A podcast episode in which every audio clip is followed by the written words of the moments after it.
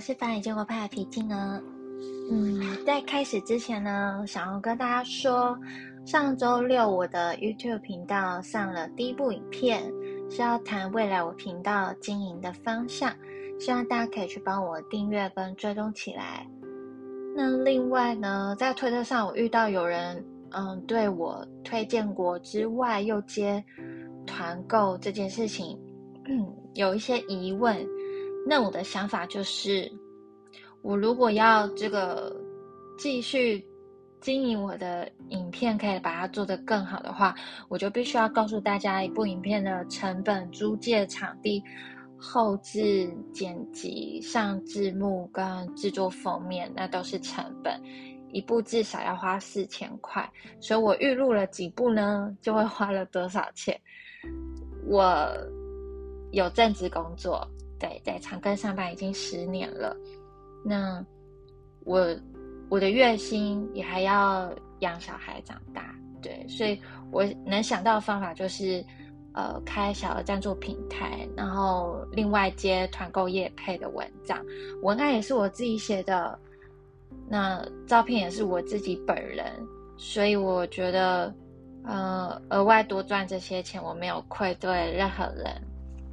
当然，我可以跟大家保证，我不会在我的团购文章底下放法理文的内容，我也不会在法理文的底下或者是政治文底下丢我的团购链接，我会把它分开，因为我自己个人是比较喜欢把它分开放，这样也对厂商比较好。嗯，然后，总之呢，呃，如果你本来，如果你本来就是。会看我，呃，写法理文的人，应该就可以知道，我之前就一直有在接业配，只是我跟厂商可能是互惠的模式，就是，呃，出版社送送我一本书，那我花时间看完，对，那只是我接团购的差别是，我需要有利润来支撑我做我想做的事情嘛，我要管好我现实生活，才可以推我的理。推我的理念，我的理想，那我当然也不会把我现实上的、现实上有状况，然后再投射到建国运动上，我不会，所以我会尽量安定我的现实生活，再来做倡议。我也希望让大家知道，呃，我所花的时间跟心力，这些其实也都是成本。我没办法靠光合作用就来推我的理想嘛。嗯，好的。上次，嗯，这次是 EP 三十五，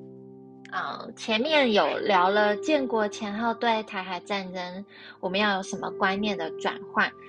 再来是军武的移转，如何对内对外都做好法律上跟心理上的备战。那我们今天来聊战争法内民众的注意事项跟民防的准备。国际法并不是防止战争的法律，也不是发生战争就代表国际法没有用。事实上，国际法最重要的作用之一就是形成一套交战规则。其实，在国际法上，交战规则是平民要有平民的样子，战斗人员要有战斗人员的样子。在战争法里，战斗人员是可以合法攻击的对象，战斗人员也可以合法攻击敌人。如果战斗人员投降，依照战争法，必须用对待战俘的方式来对待他。屠杀战俘是违法战争法的。那有些人会说，是否要做到全民皆兵？如果全民皆兵的程度达到敌人可能会在路上被任何人突袭，这样会让所有的人都处于非常危险的状态。也就是说，在那个时候，对敌方战斗人员来讲，他没有办法判断今天在他面前的这个人到底是战斗人员乔装打扮的平民，还是真的是平民。战争法不允许战斗人员乔装打扮成平民去突袭敌人，是有道理的。当然，有人会觉得说，用这一招就是突袭奇袭呀，说战争没有人管这么多的啦。可是呢，希望大家要注意，你一旦做了这件事情，就是把所有平民放在一个非常危险的位置上。当敌人有证据证明曾经有战斗人员伪装成平民攻击他，那么他看到平民就会去杀，他会说他的行为是正当有理由的。如果今天敌人他就是呃兼并亲也，看到平民就杀，全部杀光你以后，接下来呢怎么办？很简单的道理，他就把枪丢到平民身上来去栽赃嫁祸。这群人就算没有，就算真的完全都是平民。平民，可是呢，因为之前可能发生过，曾经有让战斗人员去乔装打败平民的这样的行为，然后被抓到，那对方战斗人员就可以主张，可以说 OK，我就把你们全部杀死，说里面应该真的有战斗人员，所以我这是正当的行为。那你要怎么辩驳？在战争里面，我们有时候会讲说你要有品。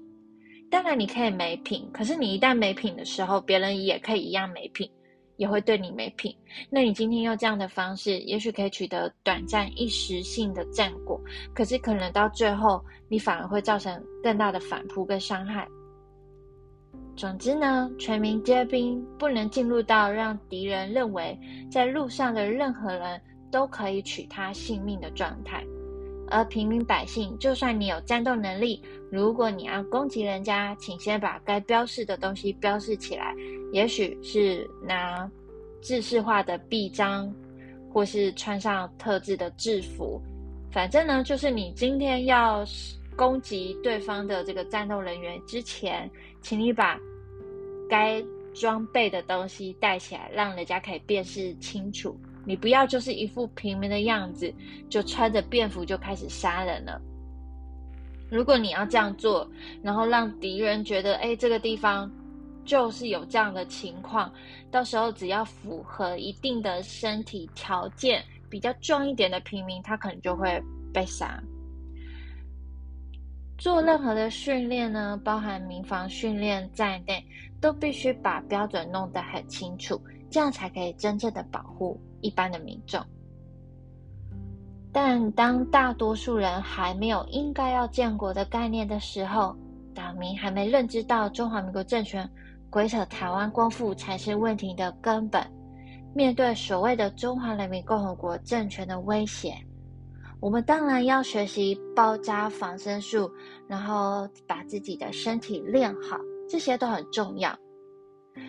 那另外我还强调的是认知上的转变，要好好备战的话，当然呢，整个岛民都要清楚知道我们该做出什么样的主张，不要到时候他国要来帮台澎的时候，我们还在那边喊中华民国是我们的国家，以中华民国政府的身份来说要捍卫台湾的主权，